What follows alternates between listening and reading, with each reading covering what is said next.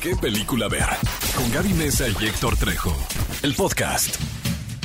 Cinefilos, bienvenidos a un nuevo programa de qué película ver aquí en Exa FM 104.9. Bienvenidos también al mes de julio, que bueno, ya empezó desde ayer, pero estamos en el día 2 de julio. Muy felices de compartirles aquí en este programa dedicado para todos los que les encanta ir al cine, a ver una buena película, a desconectarse un poquito de su realidad con unas deliciosas palomitas. Yeah. Pues les queremos contar cuáles son las opciones que llegan este fin de semana, algunas noticias y muchísimo más. Y como siempre me acompaña en esta hermosa cabina de EXA, mi queridísimo Bully. Yeah, ¿cómo están todos? Espero que se encuentren muy bien, que estén teniendo un sábado con un cafecito en mano muy agradable, que se hayan levantado con el pie derecho y que además, fíjense que en dos días es 4 de julio, este es el día... Like the eh, of exacto.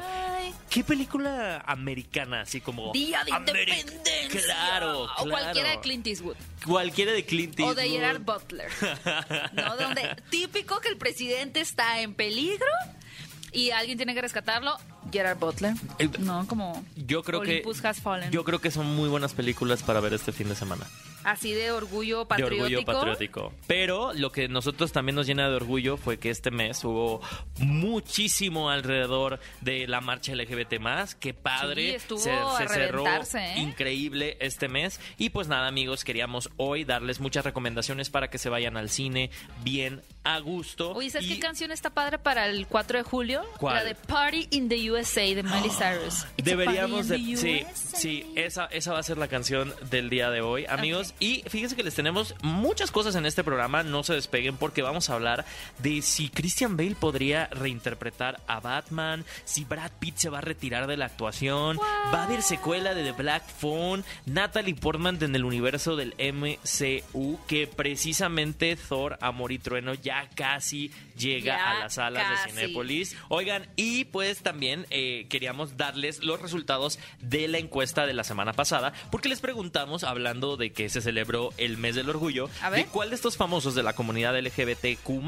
les gustaría que se hiciera una película biográfica. Las opciones eran muy sencillas. Eran Ricky Martin. Elliot Page, Elliot Page. Ian McKellen Ajá. y Juanga, Juan Gabriel. Que luego yo leí muchos comentarios de que ¿por qué pusieron a Juan Gallo? Amigo, pues si no te gusta la opción puedes comentar otra abajo en Pues- los comentarios. pues, ¿qué crees? ¿Qué? Ganó. Que lo que se ve no se pregunta, como diría Juanga, y ganó la encuesta de la semana con un total arrasador de, Arrollador. arrollador de 36.6 A ver, ¿y quién que- no me digas, en segundo lugar tiene que haber quedado entonces Ricky Martin. No, fíjate que ganó Ian McKellen. ¿Qué? Fíjate, sí se antoja. O sea, sí se antoja ver una película medio biográfica de Ian McKellen. Sí, totalmente. De todos. De todos, De- todos. es Yo que voté por Ricky figuras- Martin y no, no ganó. Quedó en tercer lugar. Yo voté por Elliot Page que quedó un cuarto, ya porque hice mi suma y mi resta. Ajá. Y aunque las matemáticas no son lo mío, pues Sí. puedo entender que mi opción fue la gran perdedora. Pero miren, yo sí les voy a ser muy sincero. Por más que quisiéramos ver una película autobiográfica de Juan Gabriel, seguramente lo más que llegaremos a tener una serie en Univision. No, o sea, O, si no les dan, o Es si la no les- verdad. o si no les dan los derechos de la familia, etcétera, pueden aplicar esta que se llame Jongoñel, ¿no? O sea, que todo el mundo sepa que es él, pero es como, no, no, no, este no es el mismo. Es como que cambiarle ligeramente el nombre y ya podemos irnos ahí. A ver, una pregunta que todo el mundo hace siempre en, en las entrevistas. Si pudieran hacer una versión de tu vida en película, ah, Bully, claro. ¿quién te interpretaría? te interpretaría? Paul Dano. Me encanta. es increíble. Yo, yo quisiera que a mí me interpretara Alicia Vikander. Muy bien. Porque digo, le sacó tres cabezas. Sí, sí queda. Sí eh, queda, sí. pues ahí como que Alicia Vikander as Gaby Mesa. Bien, ¿qué quedó, no? uno tiene que subir de nivel así en una ficción. Paul Dano as Hector Trejo. Me encanta. Bien. Sí, Paul Dano, sí lo veo. Summer. Muy buena elección. Que el otro día te mandé una imagen de la película de Barbie y te Que dije, somos somos tú y yo". nosotros, Sí. somos nosotros. Amigos, grandes imágenes se han revelado de la película de Barbie, tanto que ya sabemos de qué se va a tratar la película, casi casi, ¿no? Ya los vimos en sus trajes de patinadores, robando una tienda afuera de un hotel, y hemos incluso visto, aparte del cast, yo estoy muy emocionado por esa película, y la neta es que mucha gente cada vez que sale una nueva foto se emociona más. Sí, claro. Además, yo creo que, por ejemplo, el año pasado tuvimos como una gran contendiente en lo que tenía que ver con moda a House of Gucci. Lo también Cruel estuvo como muy al filo de la tendencia y Barbie va a ser esa película en donde evidentemente ya podemos augurar que estar nominada a la categoría de mejor peinado, maquillaje y vestuario en los premios ¿Alguna Oscar. vez te imaginaste una película de Barbie no. nominada en los premios de la Academia? Claro no, que el no. mundo a veces puede sorprenderme para bien y eso me gusta. Y a alguien que igual siempre nos ha sorprendido cada vez que hace una especie de comeback es nuestra queridísima Lindsay Lohan, que celebra su cumpleaños hoy, número 36, y por eso le vamos a dedicar la encuesta de esta semana y queríamos preguntarles allá en casita cuál de estas películas icónicas de Lindsay Lohan es su favorita. Tenemos claramente Freaky Friday. Freaky Friday, Sí. un viernes de locos, eh, que es buenísima Con la Jamie película. ¿eh? Curtis. Luego tenemos Juego de Gemelas, Wow, híjole, ya me pusiste aquí entre la espada y la pared. Chicas Pesadas. ¡Ay! ¡Detente! O sea, ¿en qué momento Lindsay Lohan? Bueno, sí, esa es muy icónica, ¿no? Es muy icónica. Se sabía, pero como que no habían listado así en, en unos segundos su, filmografía. Y Herbie. Y Herbie. A mí sí me gusta Herbie. Yo voy a votar por juego de gemelas porque... Pues amigos, y miren, si la película que ustedes eligen de Lindsay Lohan no está en esta lista, pónganla en la encuesta, contesten. Sí. La encuesta ya está arriba, ayúdenos a decidir cuál es la mejor Me película encanta. de Lindsay Lohan. Y pues obviamente, como les dijimos, es un día Party in the USA. en el que en el que vamos a bailar para celebrar los pretzels. efectivamente y el guacamole. Gua- un Pero, poco de guacamole, no, pero el por guacamole en Estados Unidos es malísimo. Con es leche, como una- que le echan como Guaya. leche. Pero es como una crema, no es, o sea, no es- para empezar no tiene gua- güey, No, aguacate claro que no, eso, ¿eh? claro que no. Es falso. Guacamole y vamos a escuchar Party in the USA de Miley Cyrus y regresamos aquí a qué película ver, un programa de Cinépolis en XFM 104.9 Pontexa. ¿Qué película ver? Un programa de Cinépolis en XFM.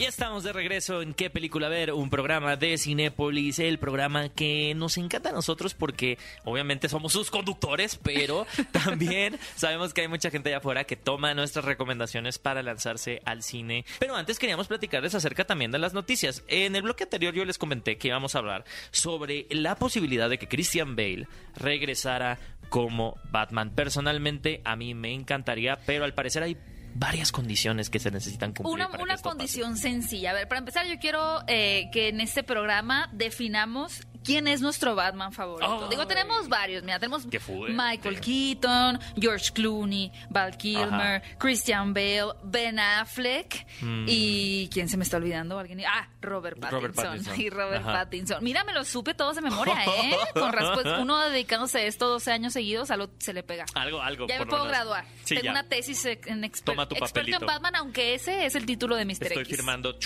chu, tu Gracias. papelito en este momento. Mi Tienes tu certificado. certificado. Experta en Batman. De estos seis Batmans, a ver, son dos preguntas diferentes, porque uno es ¿cuál es el mejor Batman? Y lo, el otro es ¿cuál es la mejor película de Batman? Porque es algo muy distinto. Wow, qué fuerte pregunta. A ver, para mí las mejores películas de Batman es Lego Batman. Ok. Will y Arnett- después, Will- Lego Batman es la mejor película ¿y el de live Batman action? hecho. No nos quieras sacar la vuelta a la pregunta. Ah, el mejor live action. Sí. Ok. Ay, qué fuerte está esta pregunta. Yo creo que em, definitivamente la saga de Nolan. Ok.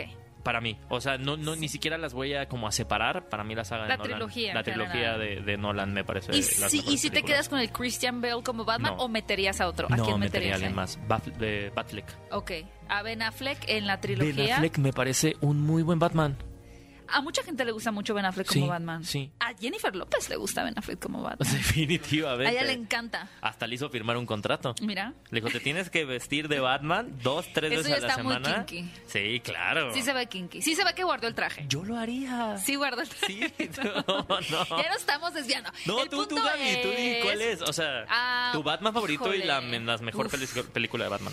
Sí, la trilogía de Nolan. Ujú. Y yo sí me quedo con Christian Bale. Gracias. El punto es que gracias. la base, y digo, ya compartimos en esta cabina de qué película ver, y seguro quienes nos estén escuchando están de acuerdo que la trilogía de Christopher Nolan es una de las mejores que hemos tenido adaptaciones de Batman. Y justamente, eh, como podemos ver pronto, a Christian Bale dando vida al villano llamado Gore, el matadioses en la película de Thor, Amor y Trueno, muy pronto en las salas de Cinepolis, pues ya comenzó como estas ruedas de prensa y dar entrevistas, por lo cual, evidentemente, un curioso periodista le dijo, oye, qué se necesitaría ahora que estamos viendo el regreso de Michael Keaton, por ejemplo, como Batman en la problemática película de Flash. Ay, no, ¿Qué pobre. necesitarías tú para regresar como Batman? Y él dijo que Christopher Nolan quisiera hacer otra película. Definitivamente. Entonces- una buena historia. Una buena historia. Si, si Christopher Nolan piensa que hay una historia suficientemente interesante de Batman para que lo apasione y lo lleve a él y lo arrastre, ¿no? Desenfrenadamente a tenemos que hacer una cuarta entrega, él estaría apuntado a volver como su Batman. Ay, el problema es la otra condición. Y es que Nolan está bien peleadito con la gente de Warner. Warner, quienes tienen los derechos De de, Batman. Batman. se pelearon con Christopher Nolan por los calendarios de estreno que, pues, Christopher Nolan decía, yo no quiero sacar cosas en digital, yo Sí. creo en la experiencia del cine y a partir de ahí hubo una ruptura y, pues, obviamente las nuevas películas que vamos a ver de Christopher Nolan creo que ya no van a estar bajo el paraguas No, de... van a estar en Universal. Ajá. Por ejemplo, la próxima película de Christopher Nolan, para que la anoten ahí en su wishlist de películas que quieren ver, es Oppenheimer, Ajá. del creador de la bomba atómica, eh, protagonizada por Cillian Murphy. Y esta película ya va a Con correr bajo el sello de Universal. Qué fuerte. Es fuerte, amigos. Nos pero tocó vivir las esa- de relaciones no son eternas. y si se ve uno una relación tóxica, tiene que salir. A Definitivamente. pesar de que les hayan dado días gloriosos como Batman. Pero al parecer la relación de Christopher Nolan con IMAX permanece. Pues ya se echó como cinco cámaras IMAX, ya no le queda más que tiene una deuda Pues que las eterna. debe, ¿no? Tiene una deuda eterna de por vida, tiene que estar ahí amarrado. Oigan, y alguien que pues decide no estar amarrado en esta vida es Brad Pitt. Ese no. porque posiblemente ya se retire de la actuación. Digo, lo tuvimos la última vez en un papel protagónico en Once Upon a Time in Hollywood, con el cual le fue muy, muy bien, ganando varios premios eh, eh, a nivel internacional. Y pues ahorita lo tenemos en la película de Bullet Train, ¿no? Y Babylon, que están a punto de estrenarse. Digo, todavía faltan unos meses para verlas. Pero él habló acerca de su retiro y dijo que ya está viendo cuáles van a ser sus siguientes pasos. Miren, pues tiene la empresa esta con la que se está ahora peleando con Angelina Jolie del vino. De vino, ¿no? O a ver, tiene, un. Oscar, tiene un BAFTA, tiene un Globo de Oro. A mí lo que me vino a pensar fue, ¿y si ya busca el EGOT? ¿El EGOT? ¿Y si se pone a buscar ganarse un Tony y luego se pone a escribir y se gana un Pulitzer y ya y se ¿Tú, pone tú quieres que se ganaste un premio Nobel, Brad Pitt? Por favor. No, el- el- para el EGOT no necesitas el Nobel, lo cual está bien. Ok. Y un Grammy, le falta un Grammy. El, el EGOT es llevarse Es un Oscar, ambiciones, un hasta yo me cansé. No, si uno con ganarse, no sé qué. Se me hace, yo voy a empezar a comprar esas estrellitas que te ponían los maestros de kinder en la primaria y cada vez que haga algo bien me la voy a pegar para auto gratificar. No, tú estás pensando, mira, ¿sabes qué? Pero es interesante el tema Yo de... ya casi me gano un EGOT, solo me faltan cuatro. ¿Cuatro qué? Los cuatro premios. No, nada más, pero ya llevas avanzado.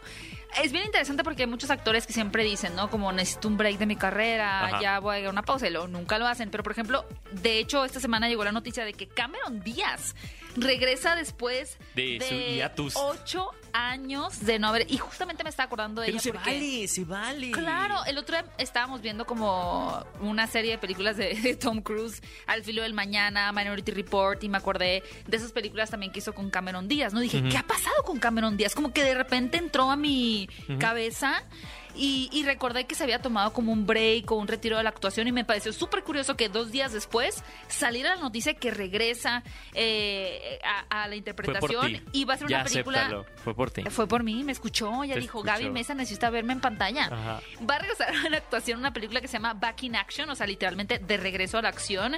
Es una película cómica que está preparando con una plataforma de streaming en donde aparecerá junto a Jamie Foxx. Y es interesante ahora que ya estamos viendo la era del streaming tan con tantos proyectos, ¿no? Entonces va, yo creo que es muy Viva interesante. Cameron Díaz, viva la Cameron máscara. Díaz, viva la máscara y Viva Loco por Mary. Viva que el regreso nos va a permitir eventualmente tener a Jim Carrey en la máscara. ¿Y en qué película ver? Aquí, Ojalá, exclusiva. Ojalá. Amo a Jim Carrey. Amamos. Amamos a Jim Gran- Carrey. Bueno, ese también se está retirando, pero bueno. Ah, ese entre que va y viene, pero Sí. también de, de la vida y así en la mente y luego se vuelve pintor y luego actor, pero a mí me gusta mucho su trabajo como pintor, así que también Mm. viva Jim Carrey. Un saludo a todas las personas que nos están escuchando Saluditos. en vivo en este momento. cordiales. Espero que el tráfico esté fluyendo a contracorriente, que ustedes digan, pi, pi, pi, sí, voy del lado ganador. Qué bonito se siente eso, ¿no? Cuando hay muchísimo tráfico, pero tú vas del otro lado. Así se sintieron, ¿viste The Walking Dead? Cuando están todos los carros atorados y él está en el otro carril y está vacío. No, pero me seguramente es, es lo que se ha de haber sentido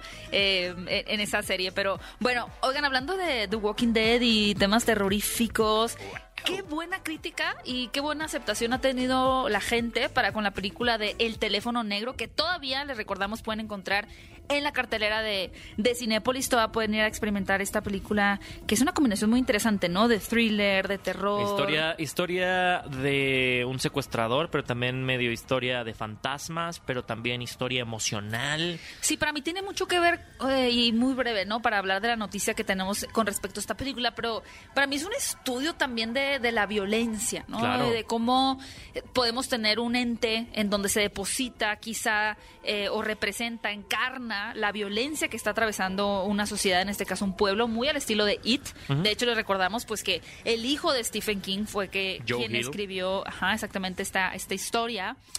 Y este análisis de cómo los niños están atravesando por una violencia en su día a día, en su rutina, desde su escuela, en sus casas, en sus relaciones, y cómo eso termina magnificándose a través de este secuestrador, ¿no? Pero realmente la condición en general del pueblo es esta violencia rutinaria. Y es creo que es muy fuerte, es muy crudo y es una película de terror que pues va más allá del susto gratuito, del jumpscare, ¿no? Definitivamente es, eh, es una de esas películas que sales eh, conmovido y también sales con preguntas. Yo creo que las buenas las buenas películas son las que en lugar de salir con respuestas sales con más preguntas. Sí. Y definitivamente el teléfono negro dio de qué hablar y ha dado de qué hablar. Su director Scott Derrickson, eh, precisamente, de hecho vamos a tener una entrevista en un ratito más con Uh. Jason Bloom, que es el productor, para que la gente se, se ubique un poquito más. Jason Bloom es el productor de la mayoría de las películas de Blumhouse, que eso incluye la nueva trilogía de Halloween, ¿no? Él fue el que dijo, ¿saben qué? Yo voy a ir a, pedir los derechos a John Carpenter, los consiguió y por eso es que tuvimos las nuevas películas de Halloween. Y en una noticia de esta semana, añado sobre Jason Bloom, que le preguntaron qué franquicia le gustaría regresar y él dijo... Ya sé. La pesadilla en la calle 13. eh, no, Pesadilla en la calle del infierno. Esa. Pesadilla Sí, la en otra es- la otra es Street, Jason, ¿no? Porque en algún momento Robert Englund dijo, yo ya no quiero interpretar este papel. Freddy Krueger, por- Freddy para Krueger, quien, para- como yo no entendió bien, Freddy Krueger. Sí, él dijo, yo ya no quiero interpretar este papel, Robert Englund, el que lo ha interpretado toda la vida. Bueno, una, hubo una variación con otro actor, pero no funcionó muy bien esa, ese reboot. Y dijo Jason Bloom, es un reto. Y al Como parecer- dijo Jennifer López, no, no es no, es Ajá. una oportunidad. ¿no? No, no significa no pues, es uno. Así dijo Jason Bloom. Pues bueno, vamos a tener eh, una entrevista con este genio, este genio que de 15 millones de dólares los vuelve 150 millones de dólares sí. y esa es su regla y prácticamente la industria de Hollywood ahora está intentando replicar su modelo de negocio porque es como funciona. es un modelo de negocio. Es un modelo de Y negocio. que todo tiene que ver con una buena historia. Efectivamente, y hablando de buenas historias, Joe Hill, quien dijimos que es el hijo de Stephen King, ya le presentó a este Scott Derrickson la historia que podría formar parte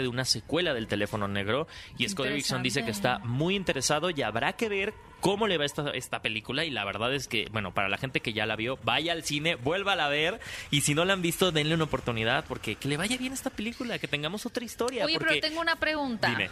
O sea, ¿Stephen King le contaba a Joe Hill antes de dormir historias de terror? Yo digo que sí. Yo es que... Yo sé que- yo siento que lo arrullaba con el payaso eso y el Pet Cemetery, o sea, cosas densas. Qué fuerte y qué padre ver, digamos que estos guiños a su padre Sí. de una manera no forzada, ¿no? Porque tenemos a, a- a la niña en la película Sí. utilizando un Una abrigo amarillo, amarilla, ¿no? sí, y sus Tienes- botitas de agua. Efectivamente, y tienes los globos que también forman parte de la historia. Y, y se me hace muy curioso porque mismo Scott Derrickson, ahora que tuve oportunidad de, de- de estar con él en un pan, en una masterclass en, la, en el Festival de Internacional de Cine de Guadalajara, Ajá. me comentaba que estas referencias fueron completamente no intencionales. O sea, que, Ah. que- que el trabajo que Es hicieron que es, Hill que es parte ya de su... de su ADN, del ADN de la historia. Sí, él desde niño creció viendo posiblemente las historias de su papá y para él estos símbolos son parte de, pues, de su propia identidad, ¿no? Los globos, la ropita de, de lluvia. Que, que hablando de eso, también hablando de Stephen King, salieron las primeras imágenes del cuarto de escritores en donde se está trabajando la serie precuela de, de Ah, It, ¿no? sí, esa se me antojó un montón. Ay, Ay, amigos, si les gustó It, vienen buenas.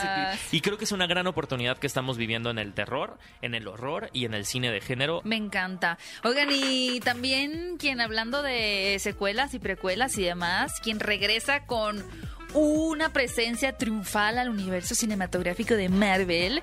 Es, es lo muy pretencioso ese nombre tan largo, ¿no? Universo cinematográfico de Marvel. El UCM. El UCM o el MCU. ¿Cómo ustedes quieren Que ya es un parque de El atracción. mu- O sea, el yo, yo sí considero estas películas y yo considero que el cine ha evolucionado. Y yo no es una queja. Para mí, los parques de Estás como atracciones. Scorsese ya. Eres hijo de Scorsese. No, para nada, para nada. Yo sí disfruto mucho el cine de superhéroes, pero Sí. lo entiendo como una atracción, lo entiendo Un como entretenimiento. voy al cine, me voy a entretener y si en algún momento en los ochentas teníamos a los cazafantasmas, teníamos a Indiana Jones en una nueva aventura, o sea, es lo mismo, solo ha evolucionado, Claro. todo va evolucionando. El cine de entretenimiento es eso, entretenimiento y precisamente yo creo que en, en esa época en la que apenas se estaba entendiendo qué era el cine de superhéroes, fue que Natalie Portman decidió abandonarlo, ¿no? Que ella dijo, ¿sabes qué? Yo hice la segunda de Thor, quedé bien con Disney, yo no pienso regresar a estas películas. Había ciertos guiños durante la siguiente parte del universo cinematográfico, ¿no? O sea, cuando la vimos... Aparecía ahí como en el fondo, ¿no? Una ¿no? fotito, así como este meme de Wolverine viendo el portarretratos. Ujú. Y yo pensé que, Así se yo valía pensé que ya no iba a regresar.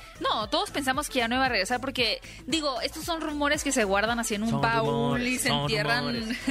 seis metros bajo tierra sobre qué realmente sucedió, pero era casi evidente que Natalie Portman ya no regresaría en su personaje Jane Foster y según nueva información que llega a propósito del próximo estreno de Thor, Amor y Trueno, es el mismo director de esta nueva película y del anterior de Thor, Taika Waititi quien convenció a Natalie Portman. Y todo parecería que tiene que ver con el hecho de que a ella el personaje se le hacía como que ya muy simplista, ¿no? Como que esta acompañante de Thor, que es como su interés romántico y demás, pero cuando le ofrecen la oportunidad de vas a regresar no como la acompañante, no como un personaje de fondo, sino como una superheroína, pues ahí estamos hablando de otra Claro. cosa. Y también los números, el cero en el cheque BJJ. aumenta. El BJJ. El BJJ cambia de ser el interés amoroso a ser quien le va a dar en la Mauser al villano, ¿no? Entonces, lo que tenemos ahora es un regreso a través del personaje eh, conocido como Mary Thor, porque a mucha, a mucha gente, me incluyo, que primero le decíamos She Thor, Ajá. como ella Thor, pero no es Mighty Thor, Thor. como Thor poderoso. Ajá. Y pues si quieren saber ustedes cómo obtiene sus poderes, pues van a tener que ver la película, que va a llegar muy pronto a las salas Es la misma, no es la misma. Estamos No hablando del multiverso. No ¿Qué pasará, sabe. amigos? Esta película llega muy pronto a las salas de Cinépolis y les recordamos que ya está en su preventa. Y hay una palomera que está increíble que ustedes no se pueden perder. Así que sí, sí o sí la tienen que ir a ver a las salas de Cinépolis cuando se estrene. ¿Qué película ver? Un programa de Cinépolis en XFM. Estamos de regreso en qué película ver, un programa de Cinépolis aquí en XFM 104.9 y fíjense que Se nos fue la noticia de los Juegos del Hambre. Uy. Hablando de juegos de hambre. Sin duda, una de las franquicias más exitosas, quizá en esta misma ola en donde pudimos ver películas como las de Harry Potter, eh, también, bueno, en conjunto con El Hobbit, El Señor de los Anillos, A mí- Piratas del Caribe, a mí pues tuvimos Hunger Games. A mí, ¿sabes lo que me pasó con Hunger Games? Que era la época en la donde agarraron a Jennifer Lawrence Sí. para X-Men. Sí. Y fue donde ya la veía tanto en la sopa que es ¿Fue como, mucho No Jennifer me Lawrence? interesa. Sí, Pero Días del Futuro Pasado giraba en torno a Mystique. es que siento que siempre era como, ah, la trama está avanzando hacia un lado. ¡Ay, va Mystique otra vez! Y estaban estos güeyes, pero es que es mía. No es mía, dámela a mí. No, es como, oigan, ella tiene voluntad y decisión. Pero tienes que admitir que, ¿sabes qué película Jennifer Lawrence es muy buena y está subvalorada? ¿La de Passenger? No, la de Passenger no. Red Sparrow. Ah, Red Sparrow. Es buena película, es Donde muy espía cruda. rusa. Mira, aquí la productora dice que sí. Es una espía rusa que. O La sea, pasa es como mal. Black Widow. Como debió en de haber serio. sido Black Widow en A serio, mí me ajá. encanta Black Widow, yo la voy a defender hasta el fin de mis, vi- de mis días. pero es lo que sí es una Black Widow. Claro. Una chica inocente que agarran de la mafia rusa, lo que tú quieras, la transforman en una doble. O sea, sí, en una. Ay, a mí me gusta más la de Blondie, la de... Blonde con Charlize Theron. Sí. Atomic Blonde. Atomic Blonde. Wow. Wow, de película. Otra de las mejores que he visto. Pero bueno, en esta precuela, Porque si ustedes no saben, vamos a tener una película precuela de los Juegos del Hambre, donde vamos a poder ver la historia alrededor de el general, no, porque siempre se me, el, el, sí, el presidente El de presidente Panem, Snow, no. Coriolanus Snow. Es difícil pronunciar ese nombre, dígalo tres veces. Coriolanus. Pues así se llama. Así le el decir. punto es que hemos tenido varias incorporaciones para esta precuela que suena que va a estar fantástica. Y una de las más recientes es Hunter Schafer, a quien pudimos ver en Euforia. Eh, vamos a poder verla en su salto a la pantalla grande en esta película que se va a llamar Balada de pájaros, cantores y serpientes. Pero que ya no traigan a Jennifer Lawrence. Por favor. Por favor, nada más en, Está en esta. En esta. Ya en las siguientes, pues, quieres, méteme flashbacks, lo que sea. Flashbacks. Sí. Me acordé. Ahora lo voy a hacer con voz de Gru. El de. Hablando de Jennifer Lawrence. No tendremos Jennifer Lawrence. Y hablando ahora Baby, sí. Baby ahora sí. Gru, Baby Gru. ¿Cuál es el estreno, de la El estreno que llega y que van a poder llevar a toda la familia es Minions Nace un Villano. Porque vamos a ver a Gru en esta aventura en donde lo secuestran. Es, es una precuela en donde vamos a ver por fin. Porque en la primera de Minions nos dimos cuenta que los Minions han tenido muchos dueños Sí. previos a, a llegar con Gru, ¿no? En algún momento fue Drácula y lamentablemente lo mataron en su fiesta de cumpleaños porque le hicieron una fiesta sorpresa y le abrieron las cortinas para felicitarlo y pues lo quemaron, ¿no? Y- Muy típico de los Minions, ¿no? Y ahora vemos cuando estos eh, eh, tres primeros Minions que tiene Gru eh, emprenden esta aventura para rescatarlo después de que Gru se mete en problemas al querer pertenecer a un grupo de supervillanos. Clásico. Estamos... Clásicos problemas por buscar pertenecer. Ajá, claro, claro. Y- Sobreesforzándonos. y qué padre es por fin ver a, a- a- creo que un poco más esta agencia y este dinamismo en donde Gru está apenas igual encontrando su propia identidad Sí, qué bonito. y los Minions van a ser esta, esta contraparte de intentarle decir, no, aquí estamos, ¿no? O sea, con nosotros lo puedes hacer y, y somos tan valientes como tú para irte a buscar. Y somos suficiente familia, ¿no? Para no tienes que estar buscando este complementarte allá afuera cuando aquí adentro estamos nosotros. Definitivamente. Y ya quiero llorar y ni la he visto. Estoy emocionada. Han salido muy buenas críticas Muy buenas con respecto críticas. a esta película de Minions. Minions 2 un villano. Definitivamente una opción para toda la familia que ustedes van a poder ver en sus salas favoritas de Y en la sala Junior. Cinépolis. Pueden llevar a los más chiquitos a ver a la sala Junior. Quiero renacer para poder meterme unas... Digo, puedo meterme. Ajá. Pero no es justo para los más pequeños. Oigan amigos, películas que siguen en cartelera, obviamente. La película que está en boca de todos, que es todo en todas partes al mismo tiempo. Sí, una película eh, que realmente nos plantea un multiverso muy loco, un multiverso muy loco que va a funcionar como un vehículo para que una madre de familia pueda reconocerse por primera vez su presente, su realidad y también a su hija Ya y a podemos, su familia. ya podemos hablar un poquito con spoilers. O sea, no con spoilers, pero Sí, ¿en qué multiverso sí. te gustaría te gustaría vivir? En, mm, en el del Kung Fu. En el, Quiero Kung Fu. tener un dedito fuerte, un, un dedito mamado. Imagínate, es poderoso. Yo en el del Rakuntui. Yo en ese, en ese es el que yo digo, yo quisiera vivir en ese universo. Qué increíble. Donde hay este mapaches parlantes Machate- ma- que hacen sí. comida Machates, iba en a la decir. cabeza de un chef. Machates. También, también, también. Amigos, pues obviamente láncense a ver esta película que la verdad vale la pena, es una experiencia cinematográfica que no se pueden perder en las salas de Cinépolis. Y otra experiencia cinematográfica es la del teléfono negro, ya se los comentamos por acá. Esta película se trata acerca de Finny Show, que es un niño de 13 años que es abducido por este eh, llamado The Grabber, ¿no? The Grabber, es como el raptador. El Sí, robachicos. ¿no? Ahora El señor sí. del costal. El señor del Que es el de los globos, ¿no? Amigos, eso sí me encantaría preguntarles a ustedes quién, a- a- por quién les espantaba, ¿no? Cuando eran chiquitos, El ¿a quién les decía que iba a venir por ustedes? Sí. A mí el roba chicos. Sí, es tenebroso. Pero aparte es tenebroso porque es real. Es real. O sea, En tus esta papás historia- te quieren asustar, pero aparte sí puede pasar. En ¿estás esta historia es completamente real, está situada en los 70 en donde empiezan a desaparecer varios niños y bueno, nuestro prin- personaje principal desaparece y a partir de ahí la hermana que tiene una especie de poder de medium va a ir identificando en sus sueños pistas para encontrar a su hermano, pero también él va a empezar a escuchar un teléfono que no está conectado pero suena y Pero tiene sí. voces del más allá que lo van a empezar a guiar para salir. Wow, me encanta. Esta película la pueden seguir viendo en cartelera. Y recuerden que más adelante vamos a poder escuchar una entrevista que hizo mi queridísimo Bully con respecto a este estreno del teléfono negro con su productor Jason Bloom. Yeah. Y ahora también queremos que ustedes participen en este programa. Recuerden que pueden escribirnos y pues obviamente los conectamos aquí en la línea. Y de hecho por eso tenemos a Verónica el día de hoy. Vero, ¿cómo estás? Hola, muy bien, ¿ustedes? Hola, hola. Qué muy gusto bien. platicar contigo, Vero. ¿Desde dónde nos escuchas? De, de Amigos Hidalgo. Excelente. Uy, Estás me por, gusta por acá. algo. Por acá anda. Oye, te queríamos preguntar primero cuál es tu combo predilecto de palomitas, porque eso siempre aquí en qué ¿De película ver nos interesa mucho. Sí, ¿cómo te gusta comerte tus palomitas O en el tú- tú cine? como Cinépolis, así, a lo mejor puede que no le gustan las palomitas. igual le gusta la crepa. Ajá. No, sí me gustan las palomitas, me encantan las palomitas, pero prefiero los nachos. ¡Qué pero rico! Como palomitas son mm, de mantequilla con muchísima sal. Mira, qué rico. Oye, mi queridísima Verónica, estamos celebrando el cumpleaños de Lindsay Lohan y te escuchas más o menos como que eres medio de nuestra generación. Ajá. Así que seguramente eh, conoces eh, las opciones que tenemos para la encuesta de la semana y te queremos preguntar con motivo del cumpleaños número 36 de Lindsay Lohan, ¿cuál de estas películas que ella protagonizó es tu favorita? ¿Estás lista? Sí. Ok, las opciones son Herbie, a toda marcha, Chicas Pesadas, Un Viernes de Locos o Juego de Gemelas. ¿Por cuál votas? Hoy solo una. Solo. sí, es, es un poco cruel de nuestra parte, pero escoge solamente una. Mi favorita, la, la que más me encanta y todavía la sigo viendo, es la de Un Viernes de Locos.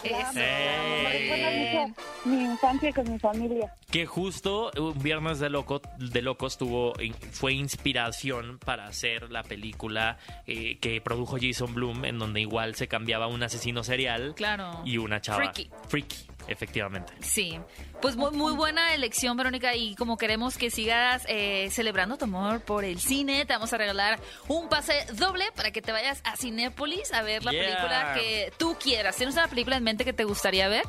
Este, mm, creo que no sé si estén los Minions todavía, pero Eh, ya vi Eh, sí, ya ya. está, ya está. Se Justo, estrenó ya justo, está. entonces vas a poder ir a verte los Minions. Eh, esperemos que disfrutes mucho con tus palomitas llenas de salsa que te dejen hasta el pantalón todo embarrado de tanta salsa que le pusiste. Sí, muchas gracias. Muchas gracias por llamar, Verónica, y nos vemos en la sala de cine.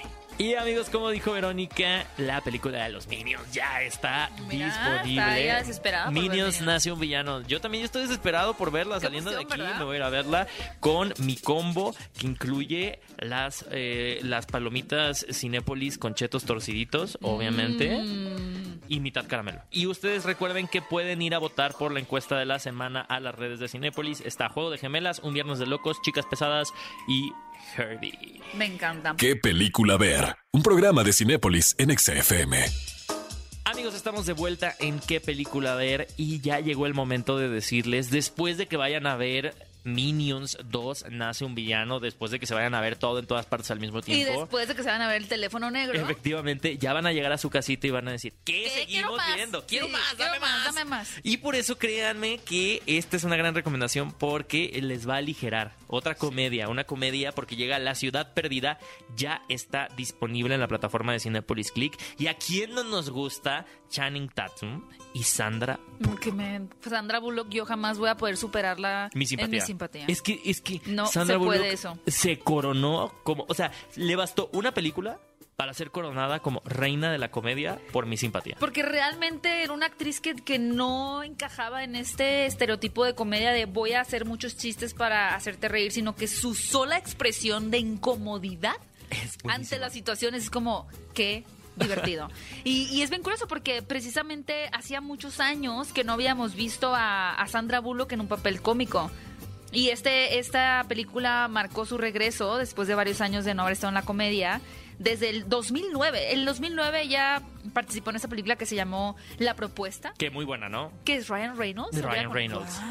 Y de hecho los hubiéramos podido ver protagonizando esta película, pero no se dio. Ah, La Ciudad Perdida. Sí, precisamente. O sea, Ryan Reynolds iba a interpretar el personaje que ahora hace Channing Tatum. Sí, de que, película. bueno, me gusta Channing Tatum. Channing- queda Tatum lo mejor, queda hace mejor, queda mejor. increíble. Pero justamente, pues ahora de la mano de Channing Tatum tiene este regreso triunfal a la comedia Sandra Bullock en una historia sobre una escritora de novelas eróticas que, pues sin Que es querer... arqueóloga de profesión. Además, es arqueóloga de profesión y sin querer se ve envuelta en una aventura con el modelo de, la, de las portadas de sus libros, que es este típico modelo musculoso, güero, cabellera larga, ¿no? Que realmente pues está enamorado de ella. Y esta aventura va a ser el escenario perfecto para que se lleguen a conocer en un nivel más profundo y además de que ella pueda ejercer esta pasión que tenía por la ar- arqueología. Y donde tenemos a Daniel Radcliffe como el villano de la película, que precisamente vio la película de La momia de Brendan Fraser Sí. y que dijo, ¿por qué necesito estar en algo así? ¿Cuándo hay una película de este estilo? Es que, guau, la momia sí marcó también como un antes y un después, ¿no? Digo, teníamos Indiana Jones y eh, por el estilo, pero creo que esta aventura romántica Ajá. también, y eso es un poquito lo mismo, ¿no? Es, una, es un romance que combina este amor en un escenario de ultra aventura, ¿no? De encontrar un tesoro. Y que, y que mucha gente puede que no tenga como ubicados los últimos trabajos de Daniel Radcliffe, porque seguramente el- estigma lo sigue persiguiendo y es Ubíquense. como, pues ¿sabes qué hizo después de Harry A Potter? mí esto se esto?". me olvida ya que era Harry Potter. No, a mí se me olvida también, o sea, a Es ver, que he hecho muchas películas. no es su primer papel de villano, lo tuvimos en Los Ilusionistas 2, Sí. haciendo de villano. Después lo tuvimos en Gonza Kimbo, también lo tuvimos dirigido por los Daniels en Swiss Army Man. Y escape de Pretoria también. Efectivamente, entonces si ustedes quieren seguir viendo a Daniel Radcliffe brillar como el gran actor que es, Sí. no se pierdan La Ciudad Perdida porque eh, ya Sandra Bullock es sello de comedia. Vean a Sandra, a. Sandra Bullock. Cinefilos, y hasta aquí llegó nuestro programa, nuestras recomendaciones de qué película ver. Les recordamos que este fin de semana tenemos el gran estreno de Minions, Nace un villano, para que vayan a ver con toda la familia. Y si se perdieron de nuestras recomendaciones, nuestras noticias que estuvieron buenísimas, no olviden que pueden encontrar este programa en formato de podcast. Al terminar el programa lo pueden encontrar, búsquenos como qué película ver en las diferentes plataformas de podcast, Spotify, Amazon Music, Apple Music, por ahí Y nos van a poder encontrar y todo. Y todo. Y también, pues como siempre, pueden encontrarnos en punto de las 10 de la mañana todos los sábados en este programa. ¿De qué película ver? Mi querido Bully, ¿cómo te pueden encontrar en tus redes sociales? A mí como arroba Héctor Trejo, muy sencillo. Muy sencillo, a mí como arroba Gaby Mesa 8. Y nos escuchamos en un próximo episodio de ¿Qué película ver? Ve a Cinépolis y utiliza el hashtag qué película ver. Escúchanos en vivo todos los sábados a las 10 de la mañana en Exa FM 104.9.